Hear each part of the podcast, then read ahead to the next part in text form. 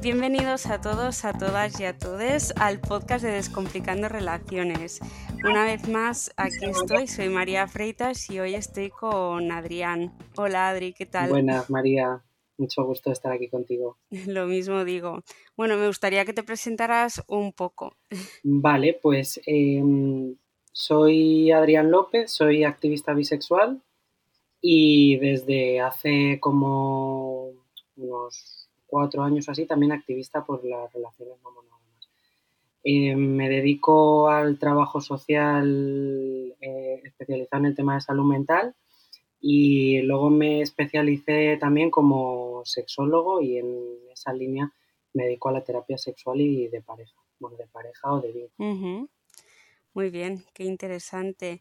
¿Y te gustaría un poco hablarnos de, mm, eh, ya que te dedicas a esto, cuáles son los principales o sí, las dificultades que se, a las que nos enfrentamos las personas que eh, pues acudimos a terapia en busca de ayuda en este tipo de relaciones? Pues a ver, habitualmente em, algo que es bastante común en las personas que vienen a la consulta por temas de, mm, dificultades relacionadas con estar en relaciones no monógamas o plantearse el mantener relaciones no monógamas es sobre todo em, al no encontrarse ningún marco de referencia claro o ausencia de, de literatura al respecto que a lo mejor no conozcan algún tipo de libros pues como que muchas veces estas personas se encuentran en, esa tesitura que yo, por la cual yo también pasé, porque hasta que yo me di cuenta también en un momento dado que yo era una persona no monógama, mm, tuve bastantes conflictos internos en relación a eh, lo que yo entendía por lo que era sentir por otras personas y demás, no encajaba en lo que siempre se nos había em, vendido desde sobre todo todo el cine, la literatura y demás. Entonces, en ese sentido sí que hay como mucha unión entre cómo yo me he visto en un momento dado y cómo vienen estas personas eh, por las inseguridades que les genera, incluso conflictos a nivel familiar y no saber cómo afrontarlo. Ya, bueno, si quieres eh, hablarnos primero de cómo fue para ti la experiencia de descubrir eh, que no te sentías cómodo en, la monogamia, cómo te diste cuenta de que te querías relacionar de otra forma diferente mm. y ya luego si quieres pasamos a, los demás, pero sí que es verdad que nos, gusta mucho conocer la experiencia de, las personas que pasan por aquí. Pues yo la verdad que si tiro de memoria bastante atrás, antes de darme cuenta, eh, sí que me pasaba habitualmente que tenía como sentimientos muy fuertes por personas que me atraían mucho em, al mismo tiempo, ¿no? Entonces yo no terminaba de entender qué es lo que sucedía, ¿no? Si a lo mejor es que no me, no me gustaba una de esas personas lo suficiente o tal, porque como es el discurso que en su momento nos han dicho, que es o te gusta una persona o te gusta otra, pero no te pueden gustar ni, ni sentir por, por diferentes personas al mismo tiempo. Y a raíz de ahí eso lo fui arrastrando según fui desarrollándome en la adolescencia, y en la universidad y demás. Y luego llegó un punto que mm, fue tal el conflicto que dije, bueno, es que yo creo que tengo algún problema sexual. O sea, me tiene que estar pasando algo a nivel de cabeza. Entonces fue cuando tomé la iniciativa de especializarme para entender qué es lo que me sucedía en el tema de la sexología. Y a raíz de entrar ahí, fue como realicé una investigación de, de no monogamias y demás, porque, porque me llamó mucho la atención la primera vez que escuché hablar del tema. Y profundizando por ahí dije, bueno, es que no me pasa nada malo. O sea, simplemente es que soy una persona no monógama. Y a raíz de ahí me pilló justo en una relación de pareja que, que claro, yo no había salido del armario como poliamoroso. Hasta que pues reconocí lo que, lo que verdaderamente era. Y fue un momento de crisis grande porque, claro, haber iniciado una relación dentro de la monogamia y pareja en ese momento también lo viera así, pues era muy difícil el comentárselo sin que lo identificara como que esas ideas que nos han inducido muchas veces de, que es que no tienes suficiente con, que no se trata de no tener suficiente con, sino que no podemos entender a nuestra pareja como la cobertura absoluta de todo lo que necesitemos en un momento dado, ¿no? Porque sobre todo también tenemos esa responsabilidad de buscar qué es lo que necesitamos y, ir comunicándolo, ¿no? Y eso fue un momento difícil que poquito a poco lo fuimos eh, llevando y a día de hoy continúo con, esta persona. ah, sí. Qué bien. ¿Y mm, cómo fue ese proceso? Es decir, tanto para ti como para la otra persona, ¿cómo lo vivisteis? Pues yo creo que el peor trago lo debió pasar él. Lo que pasa que no me, no me gusta hablar en su nombre, pero que obviamente no puedo estar completamente en su, en su lugar, pero sí que de mi parte yo sentía como mucha represión, pero no de él hacia mí, sino de cómo se había entendido siempre que tenían que ser las relaciones y yo no encajar en eso, ¿no? Entonces yo también lo viví como un duelo grande porque a pesar de haber eh, encontrado la etiqueta que me definía, era una ruptura con la idea que tenía de mí. Porque sí que me creía monógamo y yo es como me presenté en su momento en la relación que inicié con él. Claro, claro, claro. Y mm, cuando saliste del armario de la, del poliamor, claro, es un tema que tenemos muy arraigado, o sea, es un concepto que tenemos muy arraigado eh, salir del armario cuando eh, exponemos nuestra orientación sexual, pero eh, en cuanto a modelos relacionales no es como un concepto que se está dando ahora mucho, pero que yo tampoco había oído escuchar mucho de él, ¿no? Para mí salir del armario era pues decir que yo me siento atraída por otro sexo o otros sexos que no es el, pues eh, digamos que decir que no soy heterosexual. Pero bueno, veo que también se dice en el mundo del poliamor, ¿no? Y dar a conocer pues que eres poliamorosa.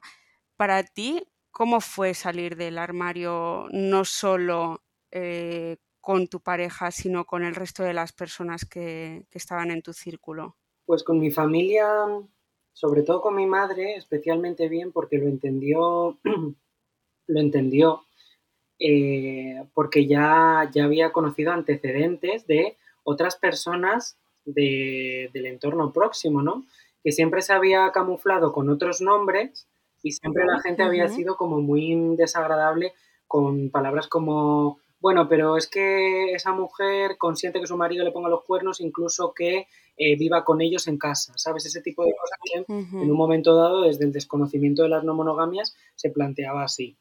Y mi madre lo recibió muy bien, mi padre creo que no lo termina de entender, pero tampoco entendió en su día cuando salí del armario como bisexual. O sea que en mi madre siempre he encontrado como esa facilidad de, de que de buenas a primeras lo ha entendido sin ninguna dificultad. Entonces, en el ámbito familiar no he tenido mayor problema y mm, también porque una facilidad que, me estoy encontrando yo a día de hoy es que no, no todas las personas con las que hemos establecido vínculos siempre son conocidas dentro de la familia, no porque estén dentro del armario, sino porque no hemos identificado la necesidad por ninguna de las partes de que eh, a lo mejor en la familia pues se tuviese, tampoco es que sea yo muy familiar de familia extensa, sino más de familia nuclear, entonces eso también me facilita porque los que eh, son más cercanos sí que lo saben. Pero abuelos, tíos y demás, pues a lo mejor no, porque no tenemos tantos eventos en los que coincidimos. Claro. Claro. ¿Y mm, cómo fue para vosotros vivir esas primeras veces con otras personas? Pues... ¿qué fueron, ¿Cuáles fueron los principales problemas que os surgieron para gestionarlo?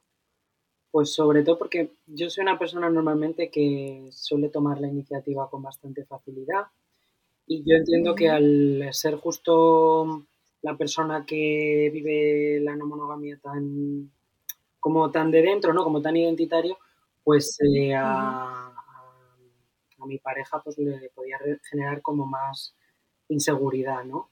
Entonces, en un momento dado, cuando identificamos eso, Em, llegamos al acuerdo de plantear que em, fuese él quien estableciese como el primer contacto con, para que no hubiese a lo mejor como esa esa sensación de que a lo mejor vincula más rápido conmigo que con él y demás, sino que a lo mejor fuese un poco respetando más el ritmo al que él se fuera sintiendo cómodo en conectar con otras personas. Vale, pero ¿os vinculáis por separado o juntos? Conjuntamente, sí, porque... Conjuntamente. O sea, en mi caso mm, personal, yo no siento como que la necesidad tenga que ser esa, pero eh, igual que él en un momento dado estamos viendo cómo nos adaptamos de forma de que estemos los dos a gusto, pues a mí no me supone ningún sacrificio enorme el, respetar y aceptar que estemos los dos presentes en todo, en todo el encuentro e incluso en las citas y, las conversaciones. Genial. Pues muy bien, qué bien. Vale, y ahora que ya conocemos un poquito más de ti, eh, ¿quieres entonces que hablemos sobre cuáles son eh, los principales problemas, bueno, problemas, dificultades que la gente se encuentra cuando quiere abrir una relación o cuando o ya cuando está dentro de la relación, que ya la han abierto, pero que siempre surgen, bueno, pues conflictos internos, ¿no? Sí, pues sobre todo también es porque mm, dentro del plano monógamo se entienden las relaciones muchas veces desde el dar por hecho. Entonces eso también se ha extrapolado a las relaciones no monógamas porque el marco de referencia del que has terminado eh, influyéndote más era el predominante. Entonces el dar por hecho genera muchos conflictos porque lo que para mí es de una determinada forma, para la otra persona no tiene por qué interpretarse igual. Entonces esa comunicación a veces mm, escasa o nula en determinados aspectos, que sí que es importante, pues hay que remarcar esa importancia desde el identificar dónde está esa dificultad. Entonces hay veces que, como estamos tan acostumbradas, acostumbrados y acostumbradas a que eh, nuestra visión es como lo que marca la, la, pauta, pues es un poco el ver que mm, es más el continuo de reflexión de tú cómo lo ves o cómo estás viendo tú esto y estar compartiendo con más frecuencia estas cosas, o sea, que haya como más fluidez en la comunicación. Y es una de las dificultades que principalmente eh, he visto, incluso con el tema de lo de los acuerdos, porque es verdad que hay personas que entienden las no monogamias desde una mayor fluidez y luego ya vemos, y otras personas que lo entienden desde vamos a prever. Pero lo de prever, mm, o sea, ni, ni la fluidez es la solución, ni el prever absolutamente todo lo es. Es un poco encontrar el equilibrio en cómo nos encontramos mejor y ir adaptándose a las circunstancias que se vayan dando en la medida de lo posible. Entonces hay gente que o se mueve mucho por la fluidez o se mueve mucho desde los acuerdos y cuando suceden situaciones así que se salen un poco del marco, pues generan conflicto.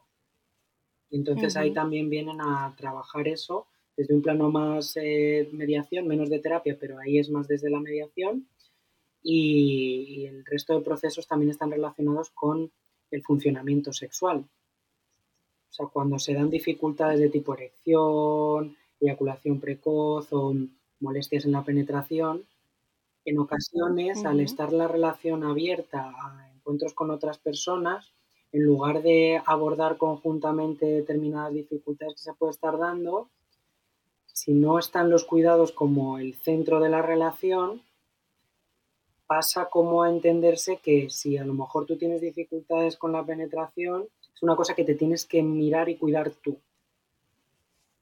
Y yo me centro a lo mejor en mantener relaciones sexuales con otras personas. Entonces, es un poco el no hacer eso, involucrarse y entender que las dificultades en las relaciones son dificultades conjuntas, que el mayor peso obviamente recae sobre la persona que lo vive en primer plano pero el poderte sentir arropada o arropado por tu pareja en ese momento y saber que no estás a tu, a tu suerte, ¿no?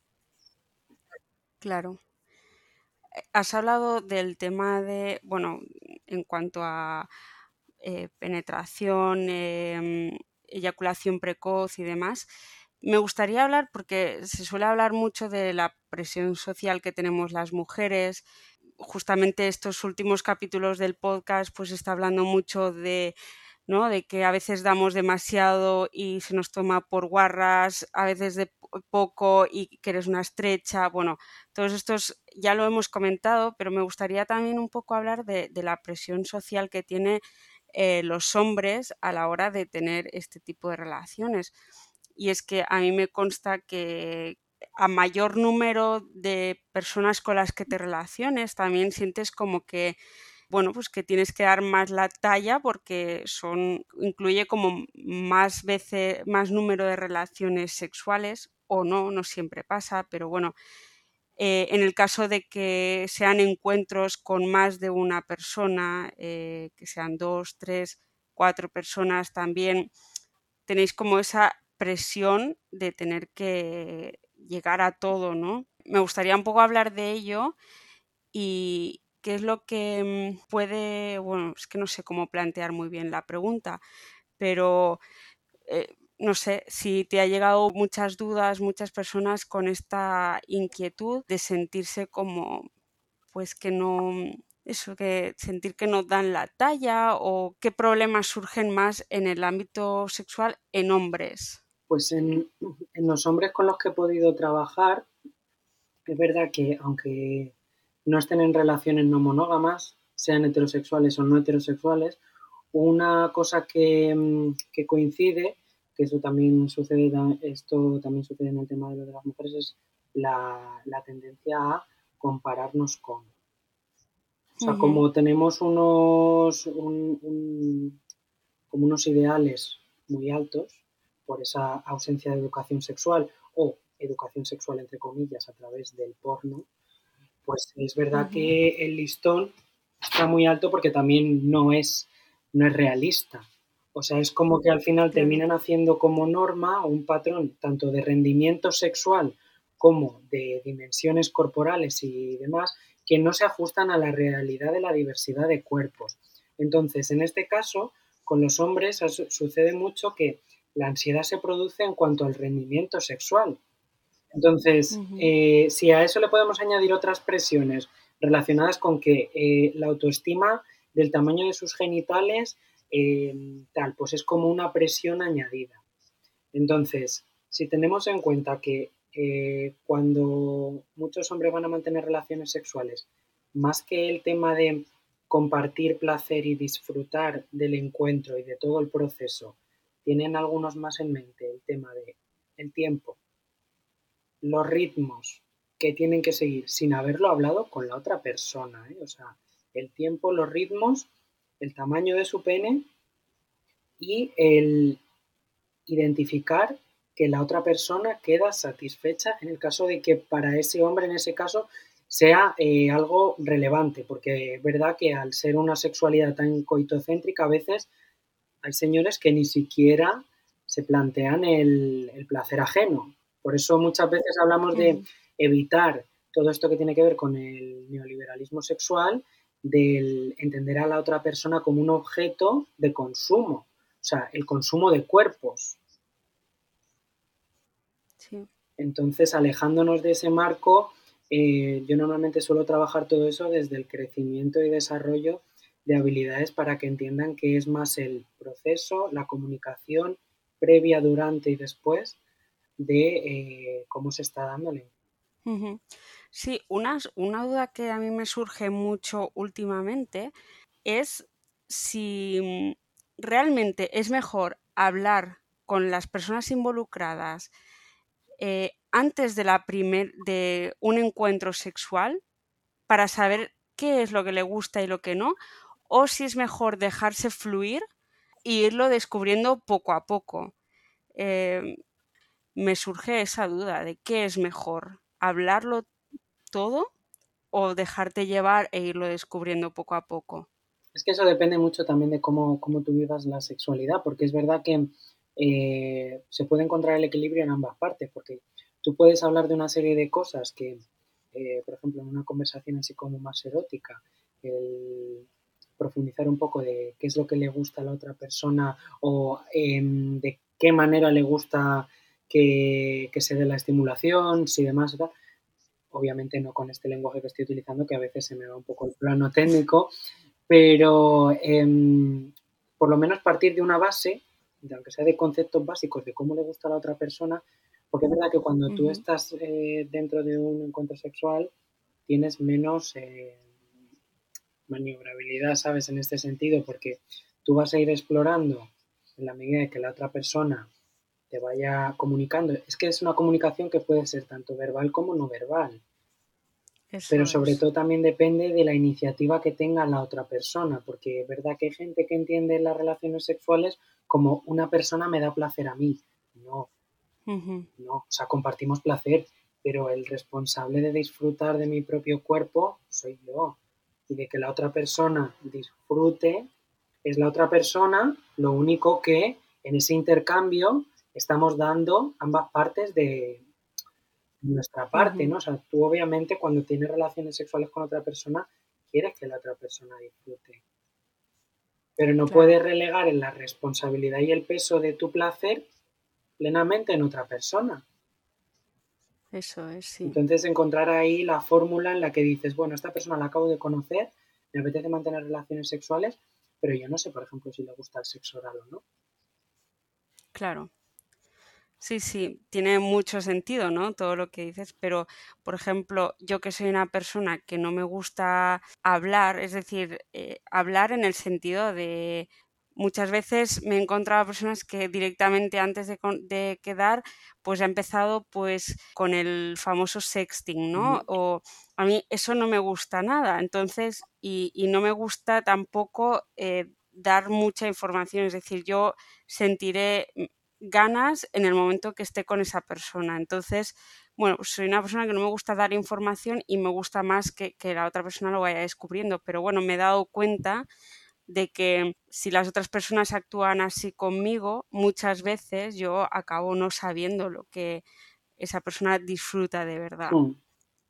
Y cuando hemos tenido la conversación después, pues eso, encontrarme con de decir, ostras, pues no lo hubiese dicho nunca que te gustaría esto. Entonces creo que sí, lo que tú dices, encontrar un equilibrio y que bueno, y que la comunicación fluya por parte de todos. Sí, porque es lo que te decía mm. que dentro del encuentro también puedes utilizar la comunicación no verbal.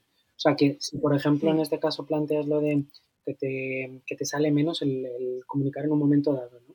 Pero comunicar de forma verbal, pues desde el erotismo que te puede dar el encuentro también no es lo mismo el que una persona se deje tocar así o lo que sea, a que de pronto, pues imagínate que guías o conduces tú la mano, o que más o menos desde la delicadeza que te puede permitir, también dependiendo de, la, de las prácticas, como se planteen, si son unas prácticas un poco más em, desde el explorar, em, desde la sensibilidad de un masaje, pues no es lo mismo ese planteamiento que el de pues, eh, prácticas de BDSM, pero bueno, todo eso sí, sí que suele ir previamente con, de esas conversaciones previas, que no tienen por qué ser tampoco muy en detalle, o sea, pero que sí que a cosas básicas. Claro. Y eh, durante la conversación has dicho eh, varias veces, has hablado de, los cuidados. Es algo muy importante y que muchas veces las personas que están fuera de este tipo de relaciones se piensan que no existen es decir, que tú tienes una relación abierta del tipo que sea y que simplemente lo que quieres es, em, hablando mal, eh, follar con otras personas, pero, pero realmente es muchísimo más que eso. Entre otras cosas están ahí los cuidados que son súper importantes. Tú veo que le das muchísima importancia ¿Podrías hablar un poquito más de ello? Sí, claro. Eh, yo sobre todo cuando hablo de, cuidados, em, cuando se dan relaciones así en las que hay más encuentros sexuales, y aunque no fuera así, que fuese también dentro de una relación monógama, siempre me lo planteo desde el llevar chequeos rutinarios relacionados con el tema de las ITS, por, em, porque luego tú con determinadas personas pues decides utilizar preservativo para esto eh, pero no para esto.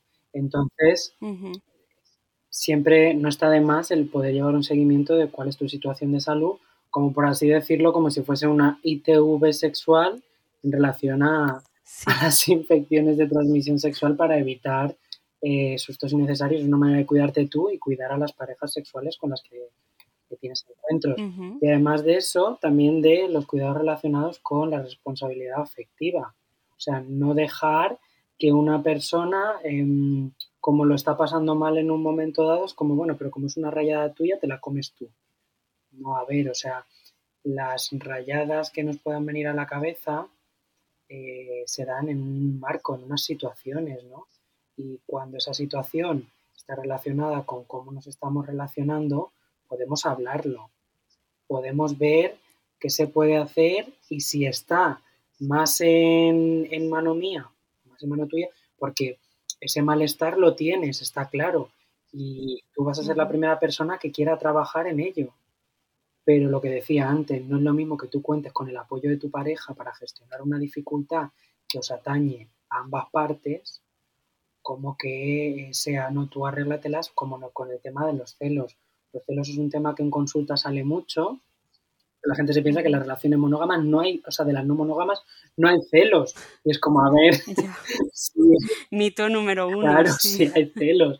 Y se tienen que trabajar también a nivel personal y a nivel de relación. Entonces, eh, los celos es un claro ejemplo de em, yo no me voy a poner en mi mochila algo que es una, una cosa que tiene que ver más con tu historia que con tal. Pero sí puedo hacer que la mochila te pese un poco menos, apoyándote y viendo qué puedo poner de mi parte para que esa situación vaya mejorando. Sí, es muy importante el tema de los cuidados y, y lo que decías, que es, es muy gracioso cuando la gente, a mí el otro día me decían, porque hice una entrevista y, yo dije que, yo sentía más celos que, mi pareja. Mm. Me decían, pero es que me parece increíble que hayas sido tú la que hayas querido abrir la relación y que tú sientas más celos que tu pareja.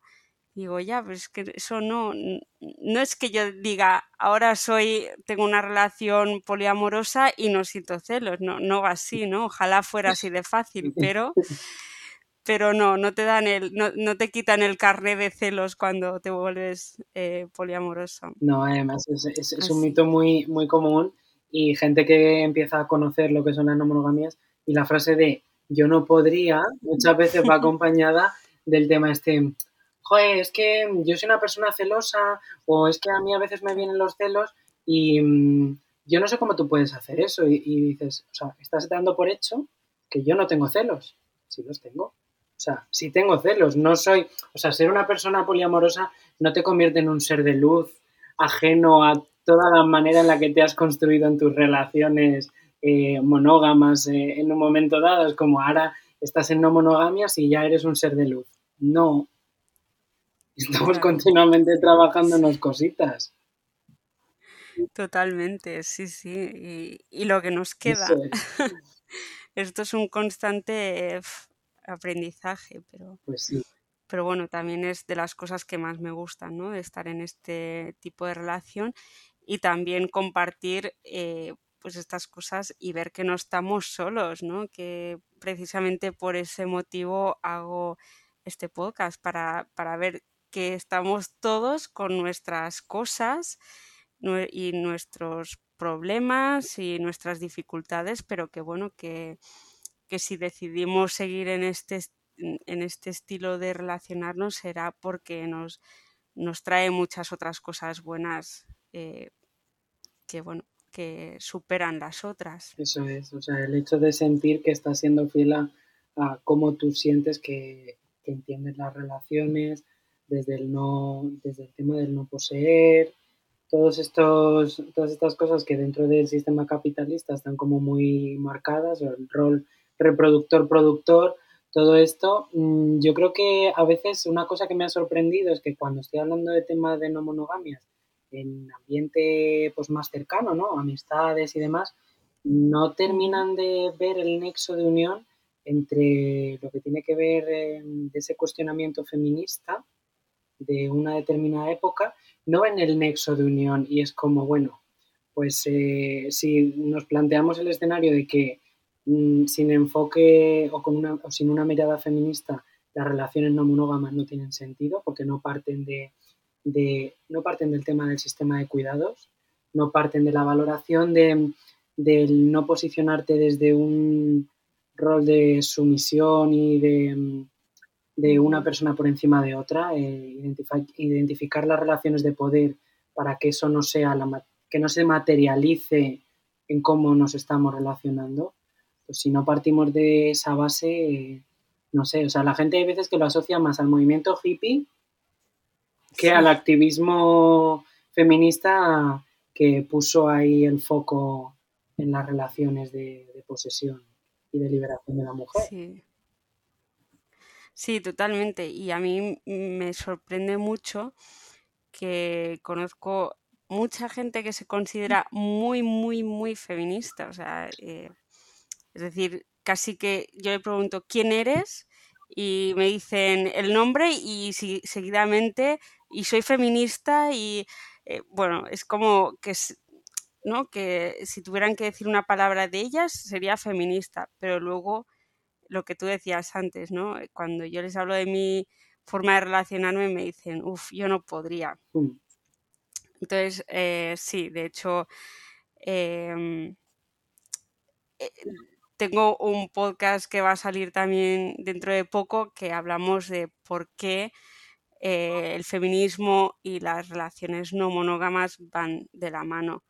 Así que, bueno, también será un tema interesante a tratar. Pues sí, la verdad que, o sea, me parece clave, estaré atento porque eh, me parece que puede, o sea, claramente en la línea de recomendar el podcast ese porque a la gente le cuesta mucho verlo. Yo recuerdo en mi trabajo de fin de máster, una de las eh, de tribunal, una de las profesionales que estaba en el tribunal, me llegó a preguntar por el trabajo si em, pensaba que por ser una mujer heterosexual y monógama era menos feminista.